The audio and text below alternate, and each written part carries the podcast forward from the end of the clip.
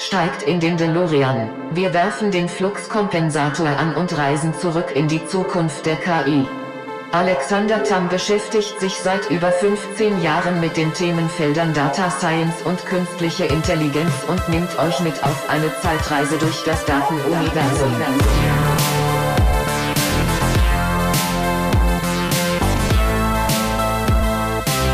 Schnallt euch an, lehnt euch zurück, ihr hört Back to the Future of AI.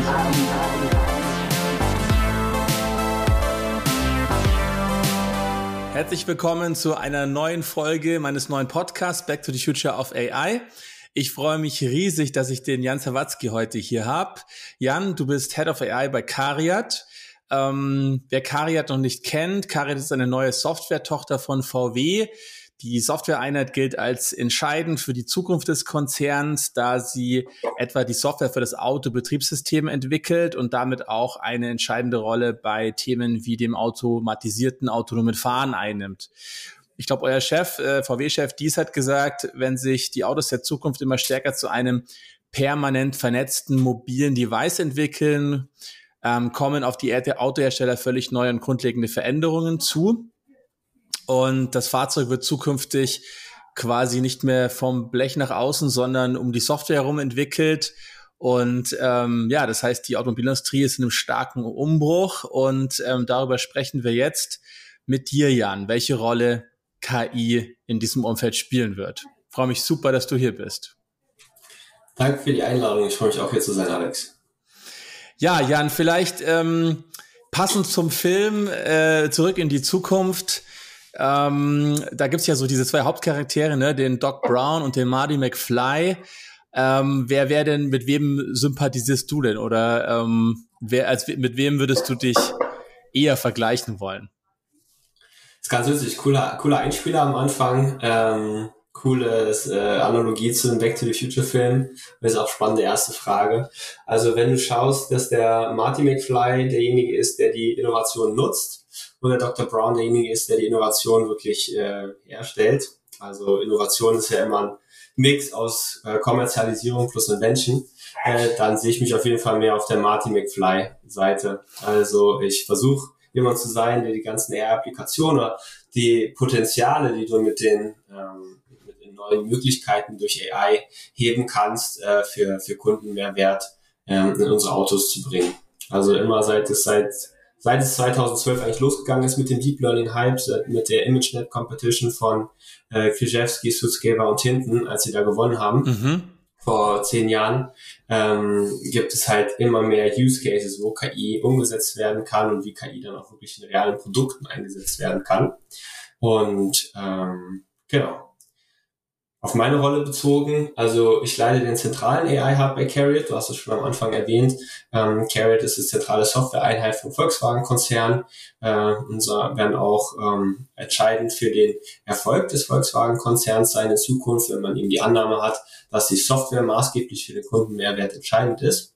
Und äh, wenn du schaust, dass, wenn KI sozusagen die Innovation ist, also die Zeitreisemaschine von dem Dr. Brown mhm. und der Martin McFly das nutzt, was wir tatsächlich versuchen wollen, ist so viele Zeitreisemaschinen wie möglich zu machen. Also wir wollen als zentraler AI-Hub versuchen, die anderen dezentralen AI-Hubs zu unterstützen, besser und einfacher ihre Arbeit zu machen. Also viele Zeitreihenmaschinen, Zeitreisemaschinen oder so viele coole AI-Applikationen wie möglich für unsere Kundinnen und Kunden zu bauen. Okay, genau. sehr cool, sehr cool. Also ähm, ich äh, habe ja auch schon ein bisschen Historie mit mit VW. Äh, ähm, erleben können und ähm, das ist ja immer eine große Herausforderung auch, ne? Also äh, in so einem sehr großen Konzern ähm, das nach vorne zu bringen, VW Data Lab, weiß ich noch, haben wir damals in München äh, äh, kennengelernt und die Think Data Initiative und ähm, eigentlich hat man immer gehofft, dass es dann zu so einem ja entscheidenden Schritt kommt, wie wirklich der Gründung und dieser Bündelung ähm, über die einzelnen Marken hinweg. Ähm, wie war denn da so deine Journey äh, in, in dem, wie kamst du zu Carriot und ähm, vielleicht kannst du uns ein bisschen so, wenn wir mal jetzt erstmal zurück, äh, zurück in die Zukunft wollen, ja. aber erstmal zurück in die Vergangenheit schauen. Ähm, erzähl doch uns und den, den Hörern mal so ein bisschen, wie war so deine Data und AI Journey bisher? Mhm. Okay, dann fange ich tatsächlich noch vor der Automobilindustrie an. Also ich habe äh, hab in den USA studiert, habe in meinem Bachelor äh, Business, äh, Business Administration, Global Economics studiert, habe da schon das erste Mal mit Datenauswertung zu tun gehabt. Also wir haben ähm, äh, Studenten- und Alumni-Umfragen genutzt um das Produkt der Universität zu verbessern und um mehr neue Recruits ranzubekommen, mehr neue Studentinnen und Studenten in den Folgejahren an Bord zu bekommen. Es war echt mächtig, also zu gucken, ähm, was war den Studierenden denn überhaupt wichtig über die Jahre, was wird ihnen wichtig in der Zukunft werden und worauf sollte die Universität ihr Angebot ähm, äh, ausrichten, wen soll sie anwerben, wo soll sie Marketing verwenden auch.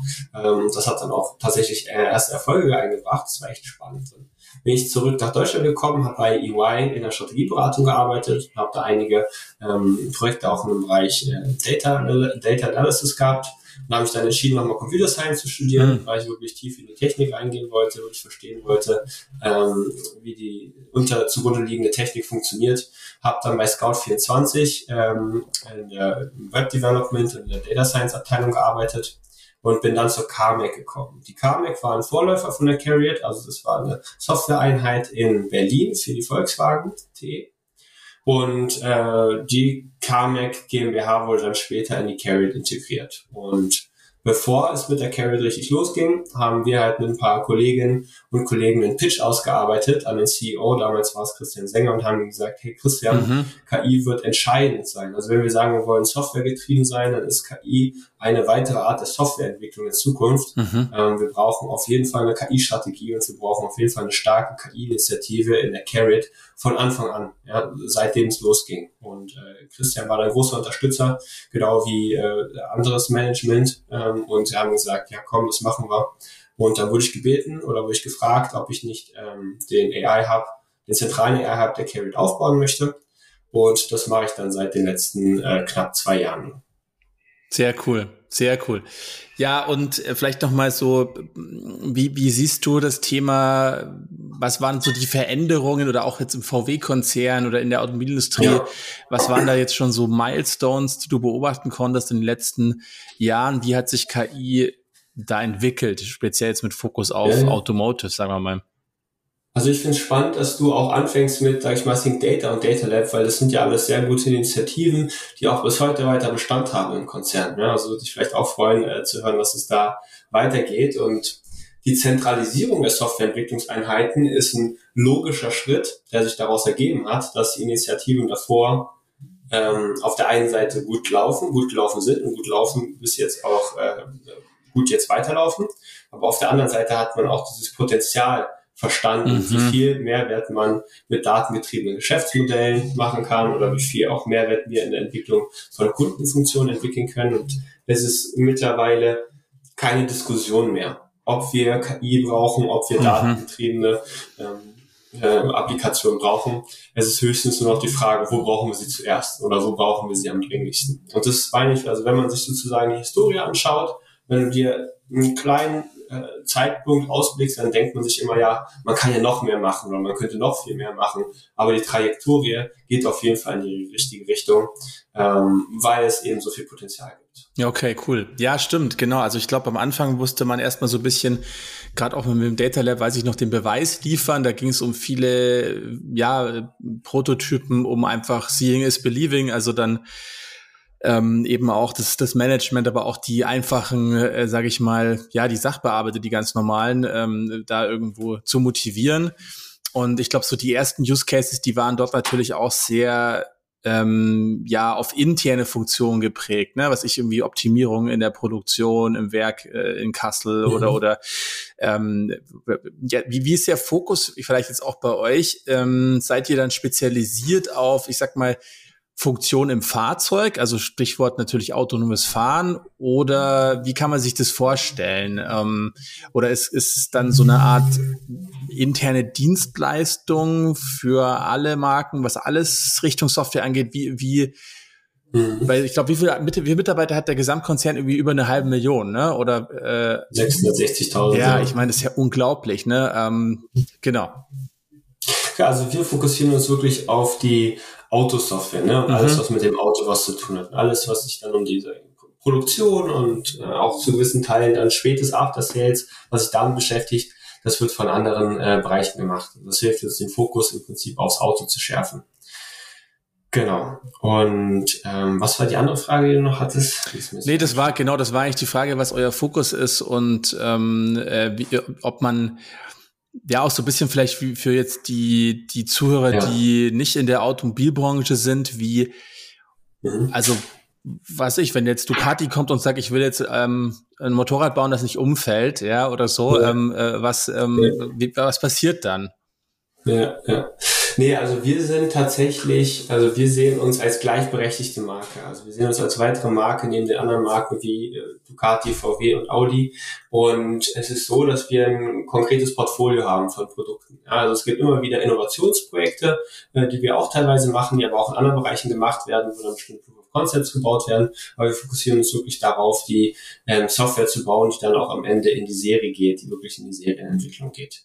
Und deswegen, wir sind jetzt nicht in dem Sinne, sage ich mal, ähm, eine Beratung oder in dem Sinne auch nicht richtig ein Zulieferer, wenn man so möchte, sondern wir sind wirklich ein eigenständiges Unternehmen, was eben Softwareprodukte baut, die von den Marken angefragt werden, aber die diese Softwareprodukte dann eben auch an die Marken verkauft. Und wenn du dieses Konstrukt anguckst, dann merkst du dadurch auch, dass wir im Wettbewerb mit anderen Wettbewerbenden stehen. Ja? Mhm. Also wir müssen natürlich uns auch behaupten, wir müssen unsere Software in äh, so guter Qualität und so kostengünstig wie andere Wettbewerbende anbieten.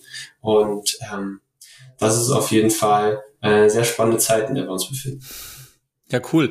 Und was glaubst du, also wenn wir jetzt mal ähm, Stand heute vielleicht, äh, ähm, na, ich glaube, wie du schon sagtest, das Thema KI, das ist jetzt nicht mehr so ein Hype wie das Internet. Also wir wissen alle, mhm. es ist here to stay ähm, als neue wirklich Enabler-Technologie und, und äh, ähm, getrieben sicherlich auch durch ja, keine Ahnung, Tesla, wie auch immer, äh, glaube ich, sehen wir was, was, was da auch schon teilweise geht, was aber auch manchmal nicht geht, ne?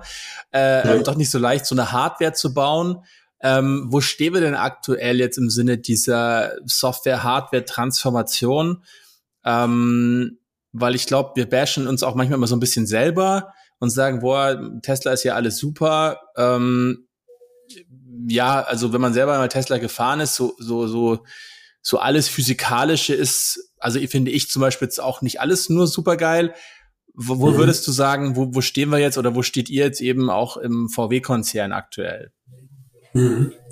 Also der Trend geht auf jeden Fall dahin, dass, wie wir es am Anfang gesagt haben, dass das Auto von der Software definiert wird. Mhm. Und der Vorteil, den man davon hat, ist, dass du die Software viel leichter austauschen kannst als die Hardware. Ne? Mhm. Also egal.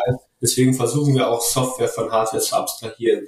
Und ich würde auch hier im Gespräch nochmal eine kurze Unterschied, Unterscheidung ziehen. Wir haben einerseits den Grundbaustein oder den Grundbaukasten im Auto. Das ist die Hardware-Schicht, das sind die verschiedenen Rechte, Rechner, das sind die Sensoren, wie sie miteinander interagieren. Darüber haben wir dann Software-Layer, ja, das mhm. Volkswagen Operating System, was mit der Volkswagen Automotive Cloud ähm, verbunden ist.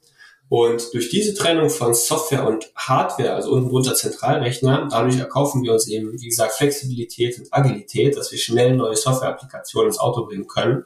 Und was dazu dann nochmal kommt, ist, der Hut, wie man es nennt, oder die Hülle, die du außen drum packst. Ja, das ist dann das Audi-Gehäuse oder Porsche-Gehäuse mhm. oder Seat Skoda-Gehäuse.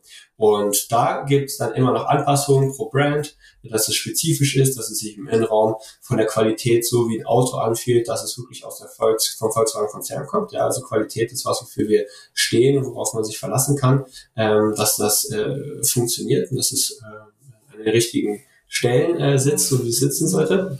Und ähm, das, das machen dann aber die Brands. Und wir bei VW eine Carrier, wir machen sozusagen die Abstraktion zwischen Hardware und Software. Und wir sind, das mit dem Selbstbashing ist schon richtig. Ja, also wir haben sehr erfolgreich jetzt die Software ähm, für die ID3s und ID4s Fahrzeuge genau. ausgerollte Software, äh, Software Update 3.0. Das seid ihr doch auch die ersten, glaube ich, wenn ich so wenn ich da gerade mal einhaken kann, äh, die so ein Over-the-Air-Update wirklich ausgerollt haben. Ne? Also dass man auf mhm. jeden Fall. Ne? Also der, von Volumenherstellern sind die einzigen, die das machen. Wir haben dann neue ADAS-Funktionen hinzugefügt, dass du automatisch einen Lane-Change machen kannst. Und das ist schon ziemlich mächtig, wenn du drüber nachdenkst. Ja, das Auto, das konnte vorher, sage ich mal, nur die Spur halten und dann kriegst du ein Software-Update und dann kann es auch ähm, Lane Change machen und sozusagen die Dauer verlängern, mit der du einfach im, im Lane Assist arbeiten kannst. Und das ist mhm. schon, es stimmt schon. Also wir machen schon viele Sachen auch richtig, wir machen auch viele Sachen gut, aber Teil der deutschen Kultur ist es sich auch gerne über die äh, Hinzulänglichkeiten oder die unzureichenden äh, Features zu beschweren und sich lieber daran aufzuhängen. Ja, so ticken wir halt so ein bisschen. Ne? Auf der anderen Seite hat es auch immer zu hohen Qualitätsansprüchen geführt. Ähm, äh, können wir vielleicht nachher nochmal so ein bisschen vertiefen, auch zum Thema, äh, wo, wo, du denkst, dass wir in Europa stehen. Ich würde gerne noch ein bisschen beim Thema Auto bleiben. Ähm, ja. Bin ja auch so ein alter Autofreak, ja, äh, habe auch selber rumgeschraubt. Äh, ähm, das ist jetzt mittlerweile auch schon wieder ein paar Jährchen her. Ähm, aber, aber damals ging es bei uns auf dem Dorf immer um so die Specs, ja, oder sogar als Kind war das schon, da hatten wir diese Autoquartetts, ne, ähm, ja. so, hey, wie viel PS hat dein Auto und wie schnell von 0 auf 100? Und wenn ich jetzt auch bei uns, weiß nicht, wie es dir geht, so im Team oder bei den Mitarbeitern, ist das eigentlich gar nicht mehr so wichtig, genau zu erklären, wie jetzt der Biturbolader funktioniert oder so, sondern es geht ja eher so um diese Experience, so das, das Erleben des Produkts, ne? Und, mhm. und da spielt Software, wie du es gerade schon gesagt hast, hey, wie gut geht der Lane Assist oder ähm, äh, was weiß ich, wie gut funktioniert das Navi, wie gut ist die Lade hm, Prediction, Reichweiten, Diagnose und so weiter. Also der Value sozusagen, dieser Perceived Value von dem Produkt Auto verändert sich ja von diesem Hardware, ne, so Motorsound versus eben, ich sag mal, Elektroreichweite immer mehr. Ähm, wie, wie siehst du das? Also was wird in Zukunft dann eigentlich auch so einen Kauf beeinflussen von, ne, weil der, weil wie geil du Verbrennungsmotor machst oder, oder wie laut der Auspuff ist, wird es ja wahrscheinlich dann nicht mehr sein. Ja. Nee, total spannend. Also, wenn du dir die Vergangenheit anguckst, dann kann man, glaube ich, konstatieren, dass Autos lange in ihrer eigenen Welt unterwegs waren. Ja? Also, du mhm. hast halt Autoprodukte gebaut, die Menschen brauchten die Autos, die haben die Autos gekauft und haben sich dann auf Autosachen fokussiert. Und mhm. Motor, Getriebe, was auch immer. Und jetzt ist mittlerweile so, dass die Automobilindustrie von den Erwartungen der Kunden verändert wird. Also wir mhm. nutzen unsere Telefone täglich, wir nutzen unsere Computer täglich, digitale Produkte. Und das heißt, wir haben andere Anforderungen und Erwartungen an, wie die Technologie im Auto funktioniert. Und diese Erwartungen und diese Anforderungen muss man erstmal äh, erschaffen. Ja, es ist deutlich einfacher, Software in ein Handy zu bringen oder in eine Web-Applikation, als es ist, Software in ein Auto zu bringen mit den ganzen Sicherheitsvorkehrungen. Mhm. Aber das sind die Erwartungen Stimmt. der Kunden und Wenn, das mhm. ist auch das Gesicht, ne? also so interagieren wir mit den Kundinnen und Kunden, ähm, wenn wir eben äh, mit der Software mit ihnen interagieren. Das Gesicht muss gut sein. Also wir müssen ein gut aussehendes Gesicht haben, sonst äh, wird es nicht einfach sein für die Menschen, ähm, sich in der neuen Software lang zu hangeln. Ja, genau. Also ich habe da ein Beispiel, was mir gerade einfällt. Ähm, das haben wir sich abgesprochen, aber ähm, äh, äh, ähm, hier der ähm, der Micha Unterreiner, Kumpel von, von Porsche, äh, mhm. die kennst du ja, glaube ich, auch vielleicht, der, der auch zu euch gewechselt hat sozusagen. Und mit dem, da haben wir uns viel beschäftigt mit dem Thema ähm, ja, Fahrwerkseigenschaften und so weiter. Und äh, gerade natürlich bei so einem Sportwagen super wichtiges Thema. Ähm, und er sagte, naja, also dieses Thema so Fahrwerksintelligenz, äh, das ist so einer der entscheidenden, vielleicht zukünftigen Wettbewerbsvorteile, ähm, weil, weil ja, ich sag mal, so, so ein Elektromotor bauen, wo du Stellung anlegst, also weiß ich, bitte äh, korrigier mich gerne, aber das ist halt, sag ich mal, ingenieursleistungstechnisch viel weniger anspruchsvoll wie jetzt eben so diese kniffligen Verbrennungsmotoren, ne, die dann super äh, Charakteristik haben, Leistungsentfaltung, gleichzeitig wenig Verbrauch und so. Ähm, also vielleicht, wenn du so diese klassische, ich weiß nicht, bei BMW hatten wir immer diese Kieferstruktur, also Karosserie, Interieur, Fahrwerk, Antrieb. Wo, wo glaubst du, was wird entscheidend sein, so äh, gerade für, für eure Premium-Brand, ähm, dass die Leute halt sich entscheiden für, für ein Automobil aus dem VW-Konzern? Ja, ja, sehr spannend. Auf der einen Seite haben wir eine sehr starke Brand, wir haben eine sehr starke Reputation. Ja, also die Leute ähm, sind emotional unseren Autos gegenüber, die aus dem VW kommen, als Autos aus dem Premium- oder Luxussegment oder auch aus dem Volumensegment, haben Verbindungen dazu. Wir haben eine lange Geschichte und das kann auch ein Vorteil sein, den wir nutzen können. Ich weiß es tatsächlich nicht. Ich maße mir auch nicht an, eine Antwort zu haben. Also ich kann nur für mich persönlich sprechen. Für mich ist es halt wirklich ganz klar die Software. Mhm. Für mich ist es, wie kann ich mit dem Auto interagieren? Wie einmal, wie problemlos kann ich mich mit dem Auto verbinden? Und bringt das, mhm. macht das Auto seinen, seinen Job? Ja, bringt es mich von A nach B mit für mich so wenig Aufwand wie möglich. Aber was ich wirklich auch, was mein Beitrag auch hoffentlich zur Transformation in diesem Konzern werden kann, ist, dass ich immer wieder diese schwierigen Fragen stellen werde. Was sind denn die Zahlen? Was sind denn die Daten? Also mhm. was sagen denn die Kundenumfragen? Was sagen denn erste POCs? Wie, wie reagieren die Kundinnen und Kunden denn darauf? Wie hoch ist denn die Bereitschaft zu zahlen? Also es ist ja einerseits schön, wenn jemand sagt, hey, ja, ich finde das cool, wenn ihr da irgendwie so ein bisschen ähm, keine Ahnung, im, im Spiegel erkennen könnt, ob da von hinten ein Krankenwagen rankommt mhm. oder nicht. Ja, ähm, aber würden die Kunden dafür auch wirklich 10 Euro mehr pro Auto zahlen, 15 mhm. Euro mehr pro Auto zahlen, skaliert das Ganze dann oder nicht?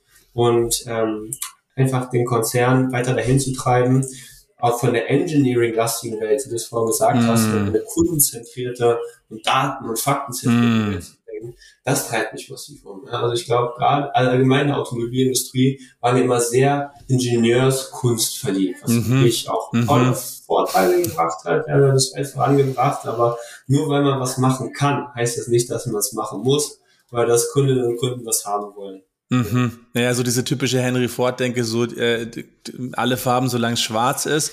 Genau, also das, das kenne ich auch noch von früher, so, hey, wir bauen geile Autos und wir sind gewohnt, dass die eh immer äh, viel gekauft werden. ne? ja, genau, und jetzt, und jetzt aber, ich meine, ich glaube, das war auch so ein bisschen, wie du schon sagst, auch Henne-Ei-Problem, weil, also ich denke jetzt gerade an unsere Kollegen auch bei Vorwerk, wo wir dieses Netflix fürs Kochen auch machen, wo man jetzt mittlerweile auch viele Millionen Connected äh, Kochgeräte hat und jetzt auf einmal viel mehr versteht, wie das Gerät wirklich genutzt wird international. Und ja. früher, ich weiß noch, bei BMW und so, da haben wir dann auch so Fokusgruppen gemacht und ja. Teststudien und so wie ist denn das jetzt aktuell? Also ihr habt ja vor, ähm, die New Auto Strategie im VW-Konzern, mhm. Volkswagen-Konzern, dass ihr bis 2030 40 Millionen Autos vernetzt habt. Und da mhm. habt ihr natürlich ja auch äh, als Volumenhersteller ja, vielleicht auch wirklich die Chance, ähm, ja, ich weiß auch, Fahrzeugleitstand war früher auch so ein Thema, äh, ähm, weil nicht jeder, ich meine, nicht jeder, was ich, ne, so, so Kleinwagen oder kleinen Volumenhersteller hat ja auch die Möglichkeit, da auf eine kritische Masse an Daten zu kommen. Wir wissen ja alle, im, im Machine Learning und in AI ja, ist das Problem immer mit den, mit den Daten, mit den Labels. Ja. und so weiter. Vielleicht kannst du da ein bisschen drauf eingehen, weil du auch das Thema Volumen angesprochen hast und so. Ja, genau. Genau, also das Thema mit den Daten auf jeden Fall. Also wir können äh, mehrere Terabyte an Daten pro Tag sammeln, theoretisch, wenn wir das möchten, aber die wirkliche äh, Stärke liegt nicht wirklich an der Quantität der Daten, sondern der Qualität. Ja? Also wir müssen genau herausfinden können, müssen klar vorher definieren, welche Daten wir sammeln wollen und welche Daten wir nicht sammeln wollen. Das mhm. ist ein bisschen die Storyline in Richtung datengetriebene Entwicklung. Ja? Also mhm ähm, es ist auch nochmal ein Unterschied. Du kannst immer ein Bias einführen. Wenn du eine Fokusgruppe machst und dann Leute fragst, oh ja, würdest du diesen Knopf nutzen?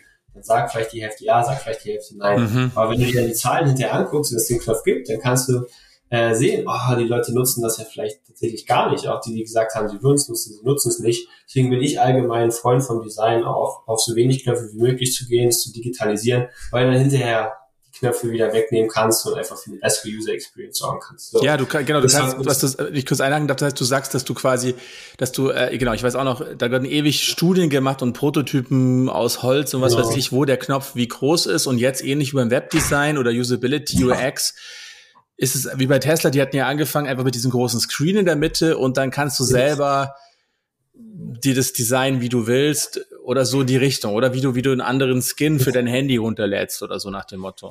Genau, das kannst du personalisieren. Das ist ja auch so eine Sache. Das Auto muss nicht für jeden und alle immer gleich aussehen. Mhm. Manche mag Dark Mode, manche mag Light Mode und so weiter und so fort. Das kannst du dadurch durch die Digitalisierung, durch die Software eben viel besser angehen, als wenn du jedes Mal einen schwarzen Knopf oder einen weißen Knopf ins Auto kleben müsstest. Aber wenn ich noch kurz weitermachen yes. kannst du davor, also mit den Daten, wir, wir wollen ja gar nicht alle Daten an sich haben, wir wollen die richtigen Daten haben wenn du jetzt einen Schritt weiter denkst, was wir heute aufbauen müssen, sind Capabilities, flexibel zu sein. Also wir müssen uns heute Ich weiß persönlich nicht, welche Applikation wir in 24, 25, 26 ins Auto bringen wollen. Also was die Kunden in 24, 25, 26 noch wollen. Da gibt es vielleicht eine coole neue Social Media App, irgendein TikTok 2, wo es super cool wäre, eine Integration ins Auto zu bauen und dann Daten von der Außenkamera mit der Innenraumkamera zu machen, machst ein schönes Tanzvideo im Auto und gehst viral und äh, freust dich dann Keks. Das kann ja alles sein.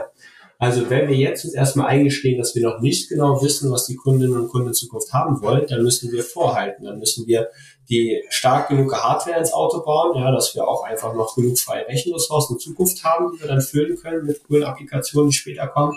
Wir müssen eben nicht jetzt schon fix definieren, okay, wir werden jede Sekunde jedes Kann-Signal aufzeichnen und die Cloud zurückschicken. Mhm. Wir müssen das flexibel dann definieren können im Auto und wir müssen dann auch ein skalierbares Backend haben, was uns einfach ermöglicht, mal mehr Daten zu sammeln oder weniger Daten zu sammeln und dann entsprechende Over-the-Updates sicher ins Auto zu bringen und dann auch weiter zu monitoren. Also für uns geht es jetzt wirklich darum, die Capabilities aufzubauen, dass wir in Zukunft so flexibel, agil und kundenzentriert wie nur möglich agieren können. Und das ist ein ziemlich großer Shift dazu, mhm. wie in der Vergangenheit Automobile hergestellt wurden. Ja, das ist richtig krass. Was ist der, der bei BMW heißt es, glaube ich, PEP, also dieser, dieser Produktentstehungsprozess, ich weiß nicht genau, wie es bei, mhm. ähm, bei Volkswagen ist. Was ist da so dieser Planungshorizont gewesen bisher?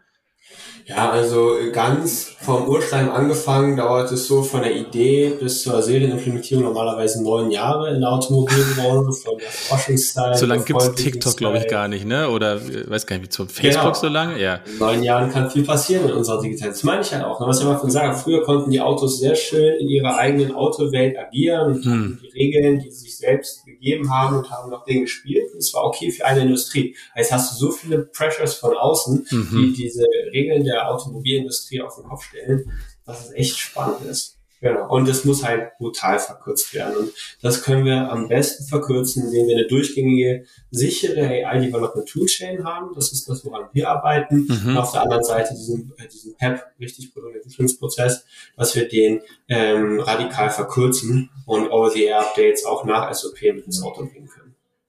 Ja, das ist mega, also das ist mega spannend, mega krass. Ich meine, also ähm, wie, wie, was glaubst du oder, oder vielleicht nochmal, Jetzt haben wir über die mhm. Vergangenheit gesprochen, Gegenwart, so der Stand, ne, wo, wo, wo du uns da einschätzt. Also was, was sind aktuell dann so in deinem täglichen Job? Ähm, ihr habt ja auch ein paar Stellen ausgeschrieben. Ja, wie kann man sich das vorstellen? Was sind so die, die Themen, an denen du jetzt ähm, arbeitest? Äh, ja. Ähm, ja, wie, wie, wie, wie läuft so ein Tag ab in deinem Leben ja. bei Cariat sozusagen? Ja. Cool, ja. Also wenn ich, wie gesagt, nochmal auf die Back to the Future Analogie zurückgehen kann, stell dir vor, eine Zeitreisemaschine oder was von Dr. Brown gebaut wurde, ist das autonome Fahren. Ja, mhm. Das ist das erste und dann wird es von ähm, einem Team entwickelt, irgendwie, die die Martin Fly sind. Mhm. Und ähm, das ist auch unser großes Ziel. Ja? Also wir wollen, wir arbeiten am autonomen Fahren, wir unterstützen die Entwicklung des automatisierten Fahrens Level 2, Level 3, also von, von teilautonom bis hin zu höheren Autonomiestufen. Mhm. Und ähm, was wir eben entwickeln, ist eine sichere AI-Entwicklungstoolchain. Okay, also Automobilentwicklung funktioniert ein bisschen anders als KI-Entwicklung für nicht sicherheitsrelevante Applikationen. Also wenn du ein Recommender-System oder eine Web-Applikation mit KI bauen willst, dann kannst du da mal schnell was zusammen prototypen. Das ist nicht so einfach, wenn deine KI im Zweifelsfall darüber entscheidet, äh, ob Menschen äh, in Lebensgefahr gebracht werden oder nicht. Ja, das heißt, da müssen wir ganz klare Regeln vorgeben, wie Daten gesammelt werden, wie Daten aufbereitet werden. Wir müssen das Tooling so modular aufbauen, dass es zertifizierbar ist, dass wir hinterher sicherstellen können, dass das Tooling bei den Transformationen genau das macht, was es machen soll. Mhm. Wir brauchen äh, ein Monitoring, du brauchst auch eine Brücke von der Python-Welt in die Embedded, in die C++-Welt mhm. hinterher. Mhm. Du brauchst mhm. ein konstantes Monitoring im Auto, du brauchst ein konstantes, es ist nicht so, dass wir einmal eine AI-Applikation entwickeln mhm. und dann abgeben und dann zehn Jahre lang nicht mehr anfassen. Das ist ja äh, einer der Hauptvorteile, die wir durch datengetriebene Entwicklung haben, dass wir konstant äh, Nutzungsverhalten und Nutzungsdaten sammeln können, um die Applikation zu verbessern. Und das wollen wir auch automatisiert machen und diesen Vorteil wollen wir nicht aus der Hand geben. Und genau, und daran arbeiten wir. Also alles von der, der Datenanalyse, bis die Applikation wirklich ins Auto gebracht wird für das neue Volkswagen Operating System. Mhm. Das ist da mit einem sehr großen Fokus auf sicher, dass sicher KI entwickelt werden kann. Und da würde ich jetzt auch noch mal einen, einen Fuß in die Tür für, die Euro, für das europäische Ökosystem oder AI-Ökosystem mhm. äh, bringen und würde sagen, das ist tatsächlich einer der Bereiche, wo wir entweder schon führend sind weltweit mhm. oder auf jeden Fall in Zukunft führend sein werden können. Einfach wegen unser Mindset, ne, weil es uns wichtig ist, dass wir sicherstellen können, dass die Sachen richtig und ordentlich funktionieren. Was an manchen Stellen hinderlich sein kann, manche Sachen wie in sicherheitskritischen Applikationen der Entwicklung davon aber auch von Vorteil sein kann, wenn man dafür Lösungen findet. Und wir haben wirklich ein Weltklasse-Team bei uns, also wirklich Leute, die auf den Top-AI-Konferenzen äh, Vorträge halten, Paper einreichen, Papers review und auch Workshops halten. Und ähm, die arbeiten an dieser AI-Development. Das ist ein Part. Andere Parts dann noch AI Innovations, also wir trauen uns auch in die Zukunft zu schauen, gucken, was gibt es für andere Methoden. Ja, also alle fokussieren sich auf, keine Ahnung, Supervised Learning, gibt vielleicht andere Methoden, die wir für bestimmte Bereiche nutzen können. Und ansonsten unterstütze ich den Konzern auch noch in seiner Transformation zu einem KI-getriebenen Unternehmen und versuche da Vorentwicklungsprojekte äh, gemeinsam zusammenzubringen und ähm, ja einfach den Footprint von KI in allen Bereichen des Konzerns äh, weiter zu stärken. Okay, also jetzt auch dann nicht nur auf autonomes Fahren bezogen, sondern auch in unterschiedliche ähm, genau. Funktionen.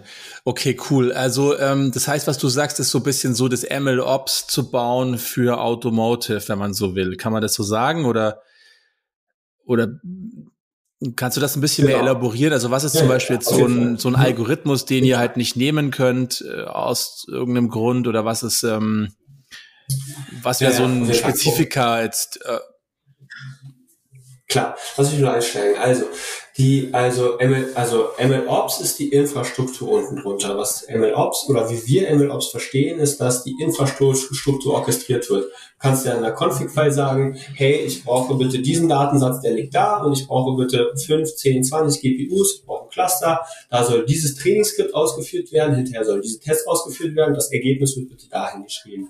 Das ist die Infrastruktur unten drunter. Wir befinden uns auf dem einen Layer, der oben drüber ist. Das heißt, du musst nach SOTIF, du hast bestimmte Automotive-Entwicklungsstandards, musst du ähm, sicherstellen können, dass du die Fahrzeugentwicklung ja halt nach den Prozessen standardisiert entwickelst. Eine Anforderung, die wir haben in der Automobilbranche, ist zum Beispiel Traceability oder Verfolgbarkeit. Also du musst jederzeit eine Verfolgbarkeit von der Anforderung haben, zum Beispiel das Auto soll bei einer roten Ampel stoppen bis zur, über die Architektur von dem Softwaremodul, bis zum Datensatz und dem Machine Learning Modell, bis dann wirklich irgendwann ins Auto kommt. Und ähm, da musst du eine, eine Verbindlichkeit, eine Traceability zum Beispiel herstellen. Ähm, das heißt also, was, hindert euch das ja. dann Richtung so Blackbox-Modelle oder Deep Learning zu gehen? Das ist oder? ein Teil. Ja, ja, genau. Also das ist das, die Herausforderung ist, dass wenn du, sage ich mal, ähm, auf einem Okay, also du hast einen Datensatz und du lässt darauf ein neuronales Netz trainieren und das macht dann irgendwie seine Gewichte und dann kriegst du am Ende dein festes neuronales Netz. So. Wenn du den gleichen Datensatz nimmst, aber leicht unterschiedliche Parameter von dem neuronalen Netz, ja, unterschiedliche Initialisierung, unterschiedliche Learning Rate, Batch Rate, mhm. kann sein, dass das neuronale Netz andere Features lernt. Das ist nicht mehr so einfach zu erklären. Ja? Also beide neuronale Netze haben das gleiche Datensatz gesehen, ergeben aber nicht unbedingt am Ende wieder den gleichen Output. Und das ist ein statistischer Output, der nicht so einfach einsehbar ist. Und das ist eine Herausforderung, ja, weil wir müssen am Ende ein Safety Case mm. machen. Ja, wir müssen am Ende von dem Auditor, also die äh, Applikationsentwickler, wir als Konzern müssen einen Case machen und sagen können, ey, wir haben nach bestem äh, Wissen und Gewissen und nach absolutem Stand der Technik haben wir hier entwickelt, was es ist. Also Machine Learning Applikationen gerade für Computer Vision sind einfach Stand der Technik. Es ist einfach schwer, das nicht mehr zu nutzen. Mhm. Ähm, wir sind uns aber trotzdem aus Ingenieursperspektive sicher, dass das Ganze gut funktioniert. Und das machen wir über zwei Seiten. Also das eine ist sozusagen der AI-Safety-Prozess zu bauen. Also mhm. wir geben halt noch viel stringenter vor, wie die Daten gesammelt werden müssen. Ja, also mhm. ein, ein Denkanstoß, da kann ich nicht zu viel sagen, ist, dass man aber auch einen Datensatz selbst als Produkt betrachtet. Mhm. Und wie man einen Datensatz transformiert, du hast da auch Anforderungen dran. Den musst du auch architekturmäßig draufbauen. Und wenn du den dann veränderst, hast du auch Version. Das ist dann ein neues Inkrement von dem Produkt, mehr oder weniger, was dir dann wieder erlaubt, die Traceability am Ende herzustellen. Ähm, das ist so eine Vorgabe, die wir halt geben. Das ist der AI-Safety-Prozess, der mhm. oben drüber liegt. Und was wir zusätzlich dann auch noch bauen, ist, wir entwickeln einen Baukasten, Methoden, Libraries, ein SDK, ähm, die genutzt werden können, um die neuronalen Netze robuster und interpretierbarer zu machen. Also um die Playbox grauer oder vielleicht am Ende sogar weiß zu machen. Und da gibt es sehr spannende Fortschritte. Wie gesagt, wir haben da einige mhm. der auch, würde ich echt sagen, weltweit führenden Expertinnen und Experten mit an Bord, was das ja. Thema angeht, was schwierig ist. Und wir nutzen deren Expertise, um das eben zu kapseln, dass andere Teams diese äh, Applikationen und diese Libraries nutzen können, um, um, für, um selbst erklären oder besser zu verstehen, warum neuronales Modell, neuronales Modell jetzt A gelernt hat und nicht B. Ja, super spannend. Ja, ich erinnere, da gibt's ja auch dann wieder, ähm, sage ich mal, auch Regulierungen, auch Richtung GDPR und so. Ich weiß noch ein Thema, da hat man mal irgendwie eine Anfrage, oder es gibt, glaube ich, auch Startups, die das machen, jetzt zur Anonymisierung, Anonymisierung von Datensätzen, ne, dass man dann, wenn man so einfach das Auto halt filmt, äh, um dann zu lernen, dass dann die Gesichter oder die Kennzeichen irgendwie, ähm, ja. aber dass die nicht so krass verändert werden, dass dann wieder die AI im Training durcheinander kommt, sage ich mal so, ne? Also, ja. dass dann einfach so, was war das, so Gesichter einfach getauscht werden oder irgendwie äh, ähm, durch künstliche Gesichter ersetzt werden zum Beispiel. Ja, ja, genau, genau. Also da ergeben sich dann schon super spannende. Ähm, also jetzt, äh, wir haben ja versprochen, dass es auch ein bisschen Nerd Talk gibt. Ähm, und ich glaube, ähm, wenn man tiefer einsteigt, ist es schon extrem spannend. Das macht, glaube ich, auch die Arbeit dann bei euch so interessant und deshalb glaube ich, gibt's auch noch kein cooles Google-Auto, was überall rumfährt, ne, weil das dann doch alles gar nicht so einfach ist. Aber das, das heißt, was du sagen willst, ist eigentlich so dieses Thema autonomes Fahren at Scale. Ne, ihr habt es geschafft, Over-the-Air-Update als erster Volumenhersteller zu bringen. Ich glaube, Daimler hat diese autonomen Stufe 3 irgendwie mit der S-Klasse. Ja gekriegt, nicht Tesla oder so. Trotzdem, Tesla ne, ist jetzt auch in Brandenburg, äh, jetzt auch bei dir um die Ecke und ja, und hat da relativ schnell das trotzdem irgendwie geschafft, äh, ähm, schneller ein Werk hinzustellen als der Berliner Flughafen sozusagen. Ähm, ist es jetzt, also wer wird das Rennen machen? Ja, wenn du jetzt ähm, predikten dürftest, klar, du musst natürlich jetzt Volkswagen sagen, aber aber wo, was glaubst du, welche Chance haben wir in Europa? Ne? Wir sagen ja auch immer bei uns bei der IT, wir, wir, wir helfen Europa zu retten. Ähm, was ja, was, was, was, was ist, was könnte so ein Exportschlager werden? Ich sag mal AI, autonomes Fahren, made in Europe. Ja, also, also für mich ist es wirklich, also wenn wir uns darauf fokussieren, wir, wir sind die ersten, was GDPR-Regulierung angeht, mhm. ähm, weltweit. GDPR-Regulierungen werden auch in China und in den USA jetzt langsam nachgebaut oder immer mehr und mehr angepasst, dass deren Datenregulierung Richtung GDPR geht. Klar, damit verdienen wir als Europa nichts daran. Aber wenn wir als europäisches Unternehmen den GDPR-Anforderungen hier schon genügen, können wir auch wieder Erster im Markt sein, wenn diese Regulierungen in den USA oder in China potenziell auch in Kraft treten. Also ich würde mich eigentlich wirklich gerne stark dafür machen, dass, äh, so wie ich den Hintergrund in Europa kenne und wie ich die Kultur kenne, dass uns Sicherheit halt eben wichtiger ist mhm. als break, uh, like, like run extremely fast and break as many things as possible. Mhm. Das passt uns nicht so sehr. Aber wir können daraus einen Vorteil machen aus unserer Kultur, wenn wir einfach die sicherste, die ethischste KI zu einem gewissen Grad dann bauen, worauf sich weltweit die Menschen verlassen können. Ah, krass, die KI wurde in Europa, die kommt aus Europa, die hat wahrscheinlich weniger Bias oder weniger inhärente Probleme als andere Applikationen. Genau, dafür würde ich mich stark machen. Also das kann ich mir vorstellen, dass wenn wir das richtig angehen, dass es wirklich ein Vorteil sein kann. Und ich meine, du warst ja in den USA, ne? Du, ich habe so mal ein Foto gesehen von dir auch äh, mit Andrew Ang und so. Äh, und der sagt ja auch, ähm, so diese nächsten zehn Jahre gehören jetzt weniger den Softwareunternehmen, die AI first sind. Da haben wir ja auch gesehen, mhm. haben sich alle geschafft. Ne? Also wenn man jetzt ja. mal guckt, irgendwie IBM könnte müsste eigentlich leading sein in machen viele coole Sachen, aber ist oder Yahoo, ja, mhm. weiß nicht, wer noch Yahoo kennt, ja, äh, äh gab es deutlich vor Google und so. Ähm, äh, das heißt, auch da haben es nicht alle geschafft, aber die, die eben AI embraced haben, wenn man so will, ähm, halt schon. Und jetzt so diese nächsten zehn Jahre mit dem Thema Enterprise AI, äh, mhm. ähm, wo, wo, wo es ja, also ne, wie du schon sagst, fail fast oder breaking as many things ist halt nicht so schlimm, wenn du einen Produktrecommender auf einer Homepage hast. Im Zweifelsfall lächeln die genau. Leute halt und sagen, hö, hö, Jetzt werden mir ja. hier irgendwie Stringtages empfohlen, wo ich Windeln gekauft habe oder so. Ja. Ähm, äh, äh, aber wenn dann halt so ein Auto was Komisches macht, wo man so drin sitzt, und da gab es ja einige Fälle bei Uber, ne, auch Todesfälle mit dem Tesla, mhm. ähm, ist vielleicht weniger cool oder, oder, oder halt schneller ein Thema das geht so ein bisschen in die Richtung auch, oder? Oder kannst du ja. noch mal, weil wie gesagt, du, du warst auch in den USA, du hast ja auch diesen Kulturvergleich erlebt. Mhm. Wie kann man sich das vorstellen? Ja, also ich werde bald auch noch mal einen Vortrag halten, wo ich einfach mal zeigen will, wie äh, sichere AI-Entwicklung im Automotive-Umfeld funktioniert. Mhm. Und ich möchte gerne die Community anstiften, ey, nicht alles davon ist sinnvoll, aber wenn ihr ein paar von den Sachen adaptiert, die wir hier im Automotive-Bereich machen, deswegen sage ich, da können wir meiner Meinung nach auch weltweit leading sein in der AI-Community. Mhm. Die können sich einige andere Bereiche auch abgucken. Also die EU hat zum Beispiel, jetzt wird den EU, Data Act ja. ähm, hervorbringen. Da steht auch drin, dass die Daten halt eben ohne Bias sein müssen. Und wie kannst du sicherstellen, dass du halt eine Dateninspektion mit rein ja, und da haben wir Lösungen, da haben wir äh, Ideen, wie man da rangeht. Und das kannst du auch für deinen Product Recommender einsetzen. Und mhm. wenn du mhm. das machst, dann kostet dich das vielleicht ein bisschen mehr Zeit, aber am Ende kannst du dir sicher sein, dass du eine robustere Machine Learning-Applikation hast. Du kannst dich mehr darauf verlassen, dass es wegen das machen soll, was es am Ende wirklich äh, tun soll. Und das ist der nächste Schritt dann auf der AI Maturity irgendwann. Ja, also du hast auch vorhin angesprochen, die ganzen Online-Unternehmen, die haben halt super viele Daten, die haben halt jahrelang gehabt, Zeit gehabt, um sich ihre ML-Infrastruktur aufzubauen, um die Leute aufzuschlauen, um die zu schulen, wie man mit Daten eben umgeht. Da ist das inhärent von denen. Ja, die ja. wissen, wie man das macht. Das ist ein Wettbewerbsvorteil meiner Meinung nach auch. Und das, dieser gleiche Maturity Shift muss jetzt in den anderen, in den alten Industrien auch langsam passieren. Und äh, wenn wir da vorangehen, wenn wir eben über diese sichere KI-Entwicklung, ähm, wenn wir da ein gutes Vorbild sind, dann ja, können sich auch nicht sicherheitsrelevante Funktionen davon einiges abgucken und Vorteile schöpfen.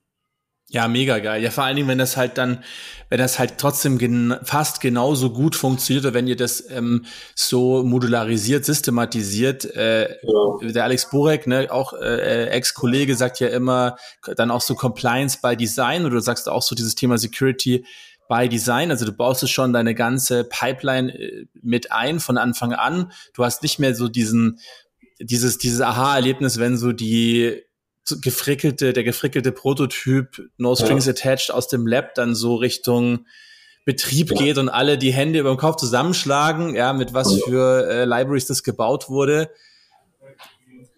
Genau, und wenn ich doch mal eine Lanze brechen kann, also in Europa, ist meiner Meinung nach, ähm, wir haben nicht die großen Digital Player, die die USA oder China haben. Ja? Die haben natürlich Zugriff zu unglaublich vielen Daten, Kundendaten und die können natürlich auch sehr viel Mehrwert daraus schöpfen, große KI-Modelle zu bauen. Und ich kenne die ganzen Kurven, es, es lohnt sich, die skalieren immer weiter, die neuronalen Netze, das ist der Wahnsinn. Früher hat man sich über Vanishing oder Exploding Gradients Sorgen gemacht, mhm. da gibt es eine Obergrenze mit Deep Learning, finden wir es gerade gar nicht, gefühlt kommt jede Woche neues, noch größeres Netz raus auf den Markt. Hm.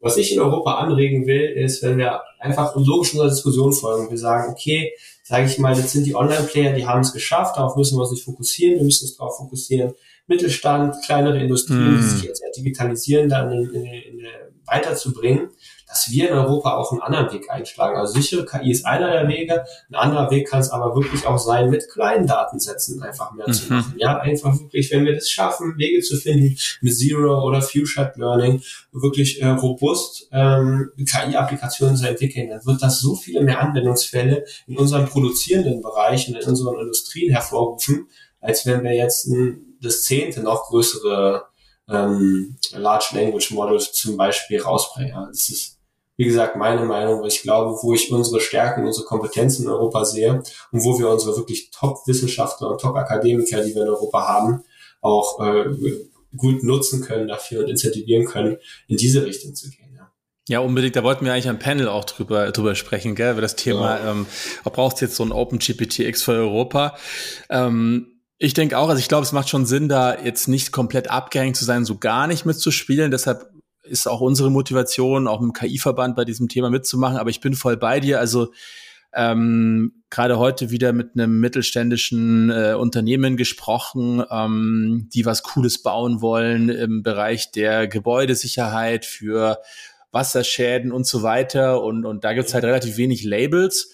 Ähm, aber, aber es gibt halt ein, ein, ein Wissen von 100 Jahren, sage ich mal, Firmenhistorie über physikalische Prozesse, ja. über ne, also und, und wo wir auch bei KI wissen, ja auch, äh, ne, äh, zum Beispiel ein so ein Projekt auch, wo es halt eben darum geht, so dieses, also ich muss ja keine AI so lange äh, trainieren über Hunderttausende von Clustern, bis die irgendwann mal was ich physikalische Grundgesetze durch Zufall entdeckt, sondern ich kann ja eben sowas vielleicht der KI schon mitgeben wie, wie stehst du dazu? Also so dieses, es gibt ja schon autonome, also es gibt ja schon Fahrerassistenzsysteme, die ja äh, von äh, Autoren heißen die ja, ja, Test, äh, Diagnoseautoren und so weiter oder auch eben diese, ähm, äh, die, die eben Entscheidungsbäume selber gebaut haben und auch selber parametris parametrisiert haben.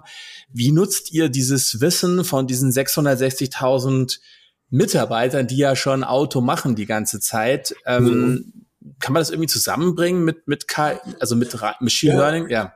Du, und das ist auch ein super, super relevanter ähm, Wissenschaftsbereich. Wie kann ich so symbolische Repräsentation oder wie kann ich gewisses Vorwissen im KI schon mitgeben? Ja? Wie kann ich nicht alles einfach nur auf die Daten auslagern, sondern wie kann ich auch mein menschliches Wissen damit hinzugeben? Eine Verknüpfung zwischen Knowledge Management oder mhm. Knowledge-Based AI und Deep Learning. Auch ein weiterer sehr, sehr interessanter Bereich, in der sozusagen in denen nicht viel entwickelt wird, gerade weil einfach die großen Sponsoren von Machine Learning Research auf der ganzen Welt auf unheimlich großen Datentöpfen und der Infrastruktur sitzen. Mhm. Und die haben wir nicht. Die muss ja auch benutzt werden, ja. genau, muss sich ja auch rentieren. Ja. Aber die haben wir halt eben nicht. Also wir haben kein Incent, weniger Incentive, sich das so genau anzugucken, wie wir es eigentlich haben müssten. Und das ist strategisch gesehen meiner Meinung nach genau ein richtiger Punkt. Und der letzte Punkt, was man sich auch noch angucken sollte, ist das ganze Thema einfachere Nutzung von KI. Also ich mhm. meine nicht unbedingt No-Code oder Low-Code, das kann natürlich auch helfen, aber lass es doch dem, wie können wir es denn so, so doll abstrahieren, dass es einfach ist für Mittelständler, dass sie jetzt mhm. nicht, nicht sich eine Armee von Data Scientisten an, einkaufen müssen, dass sie gewisse Applikationen reinbringen können. Ich habe von einem mittelständischen Bäcker aus Rheinland-Pfalz gehört, die halt einfach von, äh, ich glaube, entweder IBM Watson oder nee, von Salesforce haben sie Einstein eingesetzt um äh, Backoffice-Prozesse zu automatisieren. Ja, weil mhm. kurzes Prozess haben eine KI out of the box genommen und es spart denen äh, echt viel Geld äh, jeden Monat einfach, dass sie ein ganzes Thema automatisieren können. Wie, wie können wir die Schwelle, um KI zu integrieren in die unterschiedlichsten Applikationen? Ich glaube, darauf können wir uns alle einigen. Ja, egal wo es Daten gibt, gibt es Potenzial, mit KI Mehrwert zu bringen. Wie schaffen wir es, die Schwelle da niedriger zu setzen, dass es mehr äh, eingesetzt werden kann? Demokratisierung von KI, wenn man so möchte. Ja. Ja, was meinst du, was wären da so, was wären da so ähm, Stellhebel oder oder was äh, was rätst du jetzt vor allen Dingen auch den den ähm, Zuhörern, die entweder selber ein mittelständisches Unternehmen haben oder in in in ähm, kleineren Unternehmen arbeiten? Mhm. Was können die jetzt machen? Ähm, genau. Also auf der einen Seite würde ich echt noch mal das Community-Thema vorantreiben. Ja? Deswegen bin ich ja mhm. auch so ein Fan von allem, was ihr im Data Festival macht und äh, wie auch hier im Podcast unterwegs seid. Also diese Community ist wahnsinnig stark. Mhm. Ja? Also Mittelständler würde ich zum ersten raten, geht in eine lokale AI-Community, ihr habt und fangt einfach an zu reden mit den Leuten. Die mhm. Leute sind normalerweise sehr offen, Tipps zu geben, wie man da rangehen könnte, wie man das umsetzen könnte. Und ähm, das ist sozusagen irgendwie ein Forum online sein oder wie gesagt ein lokaler Club, ein lokaler Verein. Ähm, da gibt es viele Leute, die sich für das Thema begeistern und einfach helfen wollen. Ja, und wenn man einfach mal drüber spricht, dann hat man gleich eine bessere Perspektive, was ist möglich, was ist vielleicht nicht möglich. Und dann im zweiten Schritt unbedingt so einfach wie möglich irgendwelche POCs bauen. Also so viele Open Source Tools, Hugging Face, ähm, einfach mhm. nutzen, so viel wie es geht, out of the box. NLP oder so. Genau, kann das funktionieren, äh, kann das Ganze nicht funktionieren. Äh, da braucht man dann ein bisschen Programmierfähigkeiten, da braucht man dann ein bisschen Unterstützung, aber sozusagen Fragen, ne, die Community nutzen, entweder auf LinkedIn die Leute anschreiben oder in Gruppen posten oder auf, auf Reddit irgendwelche Threads finden oder lokale AI-Community finden und einfach über das Thema sprechen, dann hinterher so einfach wie möglich versuchen, POC umzusetzen. Und wenn das funktioniert, dann kann man sich überlegen, investiert man mehr Geld da rein und macht man das größer oder sagt man lieber, okay, warten wir noch, es ergibt vielleicht noch keinen Sinn, jetzt da nächste Schritte einzusetzen. Okay, das ist super cool. Also du sagst einfach machen, sozusagen, ein Stück genau, weit.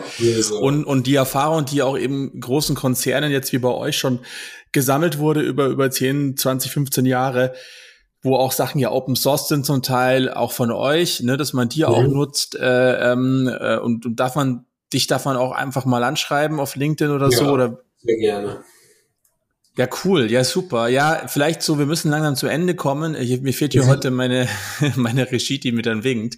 Ähm, super, super, spannende Diskussion und danke auch, wie, wie tief du auch reingehst in das Thema. Ähm. Was, was, äh, was sind denn so, ja, als wenn du nochmal so in die Zukunft schaust, ähm, ähm, was, was glaubst du, was äh, neben dem Thema Mittelstand, Enterprise AI haben wir geredet, die Regulatorik auch als Chance nutzen. Wir sehen eben, wie gesagt, auch GDPR wird, wird sogar in Kalifornien schon äh, erfolgreich exportiert sozusagen. Mhm. Was wünschst du dir jetzt für die nächsten, ich sag mal, fünf bis zehn Jahre? Für dich, für Cariat, für Europa, für die Welt? Was, ähm, was möchtest du uns mitgeben sozusagen? Ja, also auf der einen Seite möchte ich gerne, äh, dass wir in Europa uns auf unsere Stärken besinnen, ja, und wir können, wir sollen uns nicht immer selbst geißeln, es gibt immer viel zu verbessern, mhm. aber wir sollen uns auch mal überlegen, das hat ja alles Vor- und Nachteile. Was hat es denn vielleicht für einen Vorteil, dass man ein bisschen zögerlicher ist oder sich am Anfang erstmal überlegt, was kann theoretisch alles schiefgehen mhm. und sich überlegen, ob man das, dieses Mindset nicht einfach als Vorteil äh, einsetzen kann, ähm, anstatt immer nach einem großen Culture- und Mindset-Shift zu fragen, der halt wahrscheinlich einfach schwer ist umzusetzen. Also einfach mhm. auf die Stärken, die wir in Europa haben. Das sind äh, tolle Akademikerinnen und Akademiker. Äh, wir haben sehr starken Mittelstand, wir haben sehr gute Industrien, die Produkte bauen, die wirklich weltweite Champions sind. Wie können wir, wir haben halt ein Mindset, das sich darauf fokussiert, ethisch und sicher umzugehen und was auch sehr konsensbasiert ist, sehr demokratisch ähm, mhm. dass wir daraus tolle AI-Produkte bauen, die wir dann in die Welt, ähm, die wir dann in die Welt rausbringen äh, und äh, mit unserem Stück Beitrag leisten, äh, die KI-Welt ein Stückchen gerechter und sicher und ethischer zu machen. Und dann auf der zweiten Seite wirklich einfach, wie wir es vorhin auch schon gesagt haben, einfach umsetzen. Also nicht ewig lange diskutieren, wie die Leute, die NeoGPT X gebaut haben. Ja, das waren halt irgendwie gefühlt fünf Hacker, fünf Studis, die mhm. da äh, GPT zu einem gewissen Grad nachgebaut haben. Warum machen wir das nicht einfach auch in Europa? Ja? Also klar, wir können immer lange fordern, dass wir noch mehr Investment brauchen, dass wir noch mehr neue Sachen brauchen, aber vielleicht ähm, setzen wir einfach mal ein paar Teams zusammen, machen Hackathons, bringen am Ende ein paar coole Sachen raus und wenn es dann fruchtet, wenn es genug Stars auf GitHub gibt, dann gibt's äh, noch ein bisschen Funding oder noch ein bisschen weitere Unterstützung. Und es klappt ja auch, ne? Konzentrieren. Ja, ja. Also ne, es gibt ja schon viele tolle Beispiele, auch jetzt, was ich, Celonis Personio äh, äh oder oder was ich, DeepL, ne? Ähm, also genau, viele, viele oder Biontech eben auch, ne? Also auch in, in Innovation, die ja auch KI einsetzen für die Wirkstoffforschung, für die Logistik und so weiter. Ähm, Finde ich sehr cool, was du sagst. Vor allen Dingen auch zu sagen, na ja, woher kommt denn Demokratie? Die kommt ja eben mhm sozusagen durch die Verteilung von Macht und halt nicht ein Staat Richtung China, der halt alles bestimmen kann und auch die Leute dann trackt im Social Scoring oder halt wenige Tech-Konzerne, sehen wir jetzt ja gerade am Nasdaq, ja, äh, oder wie, wie das auch einfach dann an, an ein paar Firmen hängt, ähm, wie auch dann die Weltwirtschaft irgendwie davon abhängt und, und für uns diese Verteilung eben auch so ein bisschen embrace und sagen, naja, das ist halt sozusagen, wer A sagt, sagt, muss auch B sagen. Ähm, Finde ich sehr cool. Ähm, hast du noch einen Tipp für mich? Wen, wen würdest du gerne noch in dem Podcast sehen? Hast du eine, kannst, magst du jemanden nominieren oder denkst du, ähm, wer, wer könnte hier noch gut reinpassen? Ja, also Sepp Foucault steht sicher schon auf deiner Liste. Mein ja, ja. der mich in Data Science Bereich gebracht hat. Sehr cool. Der immer sehr gut sagt, äh, Data-Driven Development ist keine Tech-Topic, sondern ein Culture-Topic. Je länger ich dabei bin, desto mehr stimme ich hinzu und er hat auf jeden Fall ein paar sehr gute, auch kontroverse Ansichten, die es immer Spaß macht, sich anzuhören. Und äh, ansonsten kann ich noch empfehlen aus dem Merantix-Lager entweder Rasmus, mhm. äh, Rasmus, sag ich schon nicht Rasmus, Rasmus oder Johannes Offenbach zu holen oder Nicole Büttner. Es macht auch immer Spaß, mit denen zu reden, äh, was wir in Europa brauchen, was wir in Deutschland brauchen, wie wir das Thema KI weiter vorwärts bringen können, äh, die auch den Community-Gedanken sehr schön pflegen. Also ich denke mal, da gibt es noch ein paar coole Gespräche, die auf dich zukommen. Sehr schön. Ja, super. Ja, dann ähm, von meiner Seite wirklich super spannend, also wirklich einmal durchgeflogen von auch deine Entwicklung sehr spannend, dann auch noch zu sagen, komm, ich äh, ich gehe jetzt noch mal tiefer rein, ich will jetzt wirklich noch sozusagen ein technisches Studium on on top legen und ähm, dann auch die Zeit in den USA, dann eben Autoscout oder Scout, wo, wo glaube ich für viele bisschen so eine Keimzelle äh, auch auch war und ist. Der äh, ähm, Markus Schmidberger fällt mir gerade ein, ich glaube, der wird auch noch gut reinpassen hier. Ähm, genau und und dann eben die tolle Geschichte jetzt, was du eben vorantreibst äh, bei bei bei Cariat, um um diese dieses Betriebssystem der Zukunft zu bauen, um um eben das Auto äh, als als Digital Device zu sehen sozusagen wie deine Smartwatch ähm, vielleicht mit etwas mehr Sicherheitsanforderungen und auch eben diese, diese Wette zu sagen, hey, ich setze auf Europa, aber ich meine niemand wie du, du könntest ja, ich glaube, du bist jetzt gerade aus Tel Aviv zugeschaltet, ja, vielen Dank, ja, genau. dass du dir die Zeit, genau, dass du die Zeit genau. nimmst auch, äh, ähm, aber du könntest überall auf der Welt sein und danke, dass du hier bleibst, ja. und ähm, ja, weiß ich, hast du noch abschließende Worte? Ähm, also, wie gesagt, lass uns die Community weiter stärken, Alex. Lass uns weiter einfach die Leute vernetzen, äh, auf Antworten geben. Ich denke, wir brennen alle für das Thema KI. Wir haben alle, wir sehen die Potenziale in KI. Wir sehen, wie viel Mehrwert man mit KI auch in der Zukunft noch äh, machen, äh, generieren kann. Ich zeige mal den einen Chart. Ne? Also, es wird wahrscheinlich ein exponentielles Wachstum für die nächste Dekade einfach in der in der Datenverfügbarkeit geben, dass es immer mehr Daten einfach geben wird. Immer, wo es mehr Daten gibt, wird es auch mehr Potenzial für KI geben. Das heißt, es gibt erstmal exponentielles Potenzial für KI. Das heißt, wir nehmen uns alle nichts weg, sondern wir unterstützen uns alle nur. Das stimmt. Und äh, ich bin hier an einer Seite. Ich glaube, das ist wirklich der der Kampf, der nicht der, ich will es nicht so martialisch machen, aber es ist eine der wichtigsten Herausforderungen, die wir in den nächsten zehn Jahren haben. Auch, dass wir da weiter relevante Player bleiben, äh, in Europa und in Deutschland vor allem. Und deswegen lass uns da gemeinsam weiter die AI-Community stärken. Und ich habe Bock drauf. Alle Zuhörerinnen und Zuhörer, meldet euch gerne, wenn ihr Fragen habt. Äh, wenn ich es schaffe, dann antworte ich immer. Und ähm, dann äh, lasst uns das Thema KI weiter voranbringen. Yes, sau geil. Ich glaube, da gibt es nichts mehr hinzuzufügen. Jan, vielen Dank. Vielen Dank für deine Zeit und ähm, ich freue mich schon aufs Data Festival und auf alle weiteren Occasions und ähm, ja, vielen Dank dir für die, für das super Interview, für den super Podcast. Danke. Ich danke dir für die Einladung, Alex. Bis bald. Ciao. Ciao, Servus.